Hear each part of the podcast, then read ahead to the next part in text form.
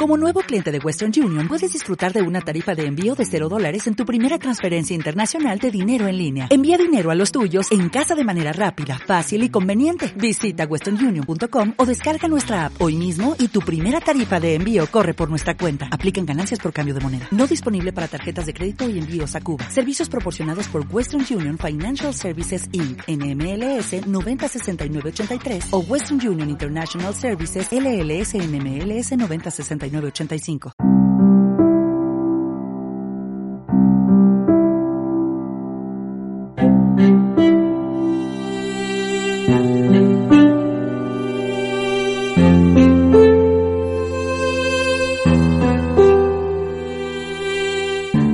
Resurgir, día 25.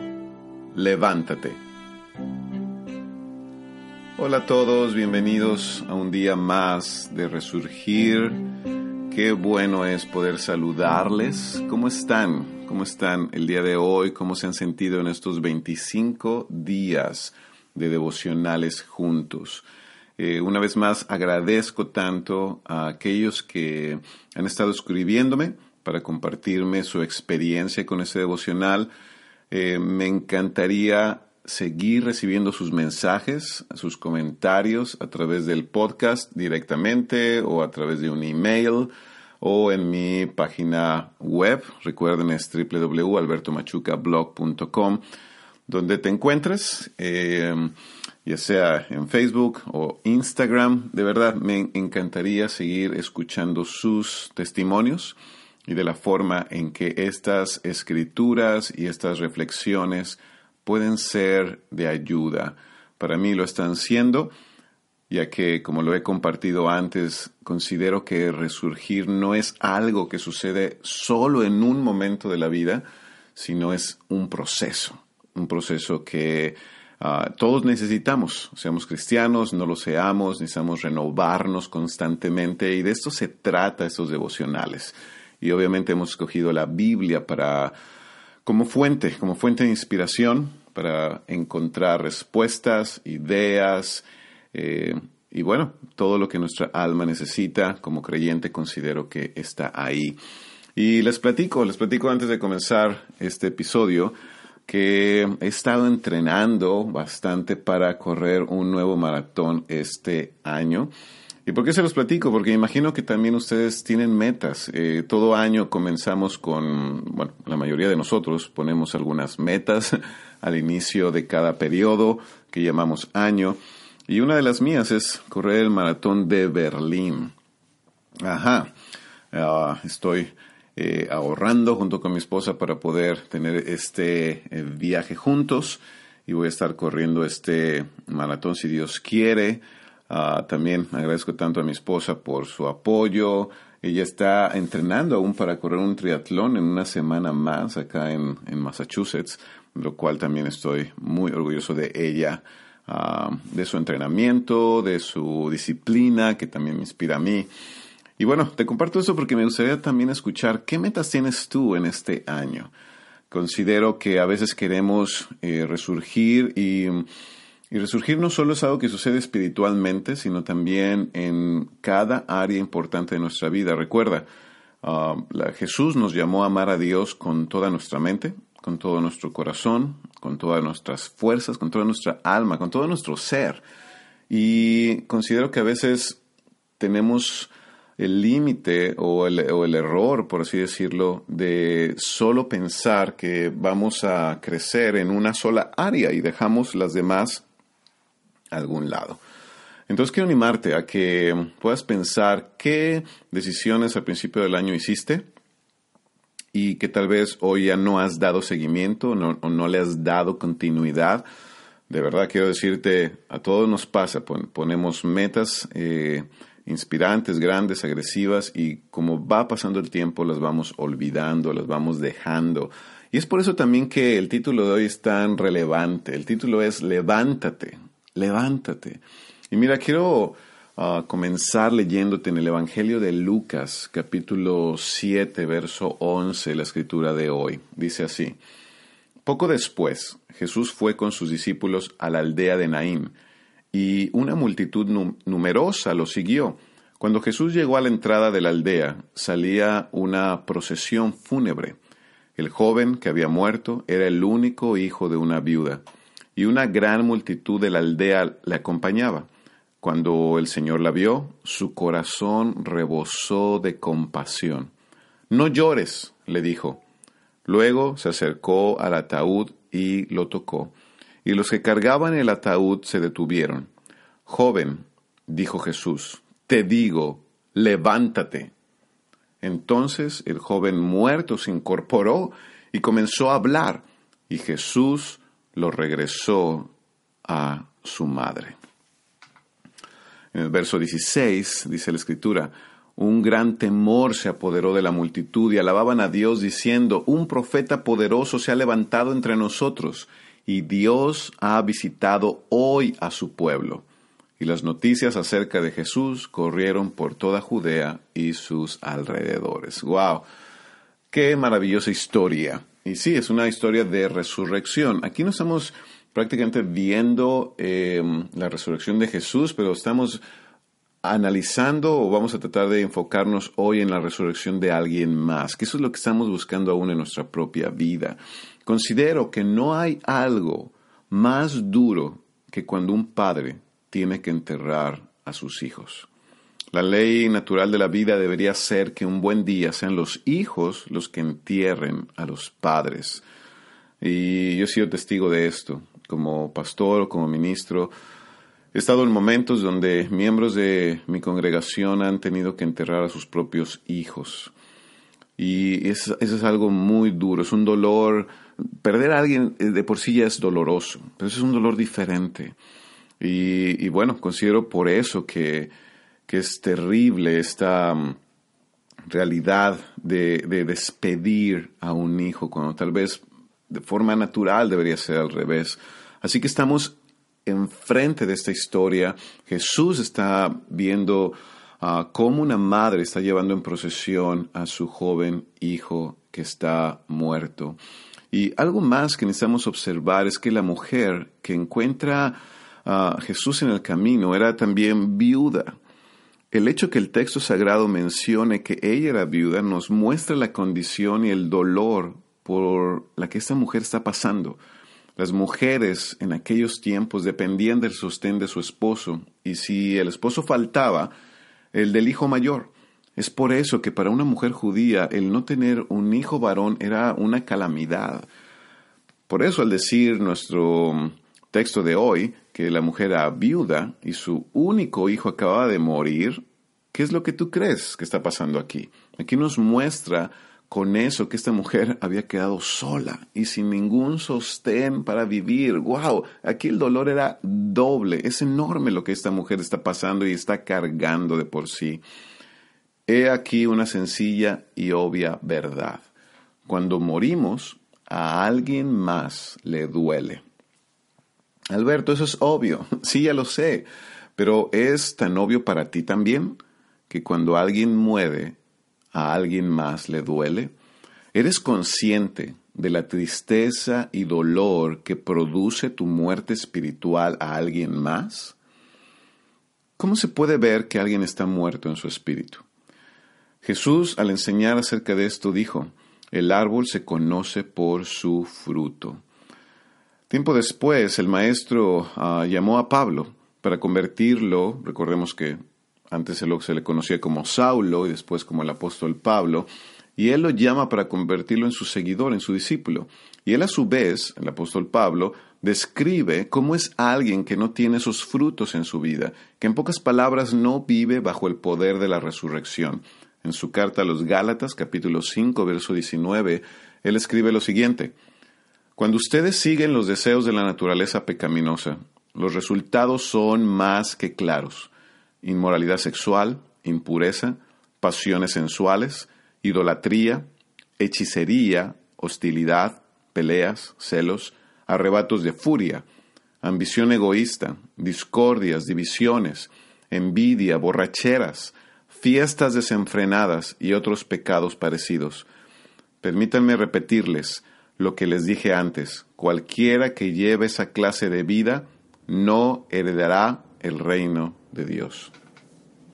Cada una de esas actitudes y comportamientos son parte de una muerte espiritual, de una ausencia del Espíritu que resucitó a Jesús.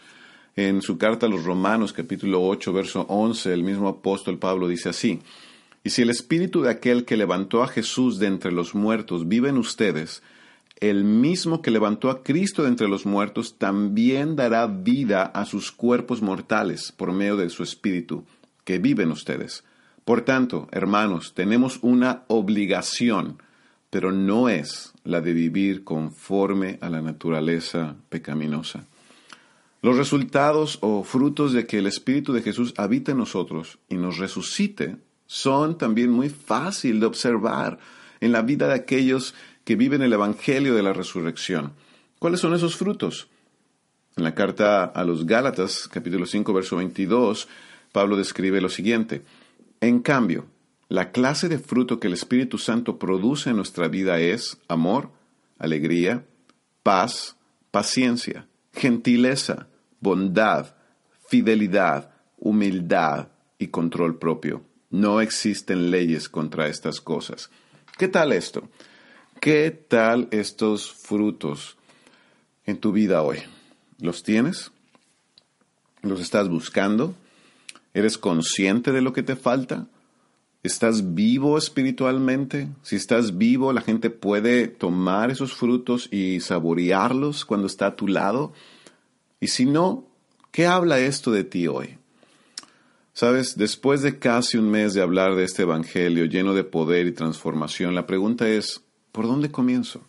Yo quiero resurgir, anhelo volver a vivir espiritualmente, pero ¿qué debo hacer? Bueno, la respuesta es que la resurrección de nuestras vidas comienza por saber escuchar la voz de Jesús. En el Evangelio de Juan, capítulo 5, verso 24, dice así la Biblia, Les digo la verdad, todos los que escuchan mi mensaje y creen en Dios, quien me envió, tiene vida eterna. Nunca serán condenados por sus pecados, pues ya han pasado de la muerte a la vida. Y les aseguro que se acerca el tiempo, de hecho, ya ha llegado cuando los muertos oirán mi voz, la voz del Hijo de Dios, y los que escuchen vivirán. ¡Wow! Jesús está diciendo esto. Y está hablando de no solo eh, tener fe, sino que la, importancia de escuchar su voz es algo que le da vida a nuestra, a nuestra espiritualidad. Así fue como aquel joven, hijo de aquella viuda, volvió a la vida, porque escuchó y obedeció la voz de aquel que le ordenó, levántate, levántate.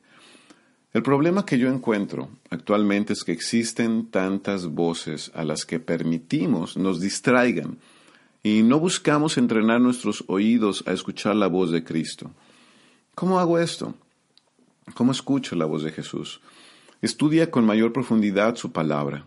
Antes de pensar en a qué persona le vas a decir lo que sientes o lo que piensas, busca a tu maestro. Antes de buscar lo que alguien más piensa de ti o de lo que has hecho, busca lo que Jesús dijo uh, y, y, busca entender lo que Él piensa de ti. Tristemente, la mayoría de nosotros buscamos primero o corremos a ver lo que dice Internet, a ver lo que dice alguien más o lo que piensa alguien más, en lugar de arrodillarnos a nuestro Creador y poner nuestra situación en sus manos. Si tú crees que Jesucristo vino a darte vida y vida en abundancia, te invito a actuar de acuerdo a esa fe, preguntándote siempre, ¿qué haría Jesús en esta situación? ¿Qué le agradaría a mi Maestro uh, que yo haga uh, en esto que estoy pensando, en lo que estoy sintiendo, lo que yo quiero? ¿Qué haría Él? ¿Te imaginas la alegría de la madre que vio a su hijo regresar con vida de la muerte? ¿Te imaginas eh, la alegría que tu esposa o tu esposo, tus hijos o los hermanos en la iglesia o en tu trabajo van a sentir cuando tú vuelvas a la vida espiritualmente. Resurgir es ah, un asunto y una experiencia completamente personal. y que debe ser hecha por nuestra necesidad de obedecer a nuestro Creador y de adorarlo solo a Él, pero que también te va a beneficiar a ti mismo cuando lo hagas. Por otro lado, pregúntate, ¿a quién podría alegrarle tu resurrección? Ya vimos, ya hicimos una, una pequeña lista de quiénes. Y estoy seguro que mucha gente se alegraría de verte levantarte, de verte resurgir, de verte brillar, de verte apasionado. Tal vez ellos, tal vez tu esposa o tus hijos o tus amigos están de luto porque ya no eres tan alegre, porque tal vez ya no eres bondadoso, tal vez ya no eres tan espontáneo como antes, ni amable, ni, compasivo como lo eras antes cuando te volviste a Cristo. O si nunca lo has hecho, esto es mayor motivo para vivir el poder de la resurrección en tu vida. Es casi seguro que tu resurrección o sea, que te levantes de donde estás, eso puede alegrar profundamente el corazón de muchas, muchas personas. Pero no es solo eso, sino que también puede pasar lo siguiente. En Lucas capítulo 7, verso 16, la Biblia dice, un gran temor se apoderó de la multitud y alababan a Dios diciendo, un profeta poderoso se ha levantado entre nosotros y Dios ha visitado hoy a su pueblo y las noticias acerca de Jesús corrieron por toda Judea y sus alrededores. Otro de los resultados de volver a la vida es que las personas que vean que nos levantamos de la muerte pueden llenarse de reverencia por Dios al ver que tú resurges y, pueden ver, oh, wow, él estaba en una tumba o ella estaba en un sarcófago, ya estábamos solamente eh, velando su muerte. Ya sabíamos, ella o él ya no van a resurgir, han muerto, se han alejado, han perdido su pasión, su alegría, ya no hay esperanza. Pero no, cuando resucitas, cuando resurges, otros pueden ver el poder de Dios a través de ti. Y, van y eso va a producir que otros alaben a Dios y crean en Él y crean que Dios está en medio de su pueblo, en medio de su trabajo, en medio de su familia, solo por verte a ti. Y lo más importante es que Jesús sea reconocido y su fama se extienda por todos lados. ¡Wow! ¿Sabes? A veces nos importa ser, a los cristianos por lo menos, nos importa ser evangelísticos, queremos que otros conozcan de Jesús. Ya hemos hablado que es importante que la gente conozca más de Jesús que conozcan de tu iglesia. Así que, si quieres que otros conozcan de Jesús, levántate, resucita, Sal de donde estás. Y la mejor manera de que otros conozcan de Jesús es esta, resurgiendo, levantándonos. Algunas ideas para la oración de hoy. Pídele a Jesús oídos listos y abiertos para escuchar su voz en cada momento. Y pídele un corazón obediente para hacer caso a sus palabras. El día de ayer, mientras yo estaba en mi reunión entre semana con la congregación a la cual sirvo, tuvimos un buen tiempo para orar eh, antes de estudiar la Biblia y nos reunimos todos, estábamos, nos sentamos por todos los países que representamos, ¿no? Hay gente de Sudamérica, de Centroamérica, México, Norteamérica, eh, el Caribe, y bueno, estábamos sentados de acuerdo a esta área geográfica, porque el próximo domingo vamos a tener una celebración internacional, le hemos llamado así, donde va a haber comida de todos los países eh, que representamos. Pero antes de hablar de planes o de estudiar la Biblia, solo oramos. La gente que lo quisiera hacer. ¿Y sabes qué es lo bello? Algo que me conmovió el corazón es que cuando oramos como hermanos, no hay quién es mejor o quién es peor, no hay títulos, quién es un líder o quién no lo es, solo seres humanos quebrados, necesitados de, de compasión, de misericordia, de paciencia, todos somos iguales, todos necesitamos levantarnos todos necesitamos de la mano poderosa de aquel que levantó a Jesús. Y eso me encanta, por eso te pido, ora. Ora hoy, date un momento para, para pedirle a Jesús, quiero, quiero escuchar tu voz como este joven que ya su madre lo daba por, por muerto, cuando todos ya no tenían esperanza por él. Llegó Jesús se cruzó en el camino y dijo, levántate. Y el joven se levantó y todos alrededor alabaron a Dios. ¿Qué tal tú? Si hoy escuchas la voz de tu maestro diciendo, levántate, ¿qué va a pasar a tu alrededor hoy? Bendiciones.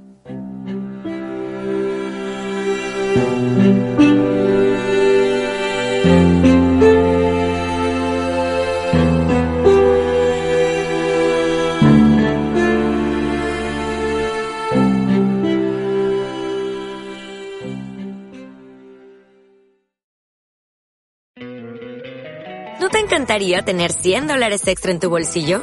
Haz que un experto bilingüe de TurboTax declare tus impuestos para el 31 de marzo y obtén 100 dólares de vuelta al instante. Porque no importa cuáles hayan sido tus logros del año pasado, TurboTax hace que cuenten. Obtén 100 dólares de vuelta y tus impuestos con 100% de precisión. Solo con Intuit TurboTax. Debes declarar para el 31 de marzo. Crédito solo aplicable al costo de la presentación federal con TurboTax Full Service. Oferta sujeta a cambios o cancelación en cualquier momento.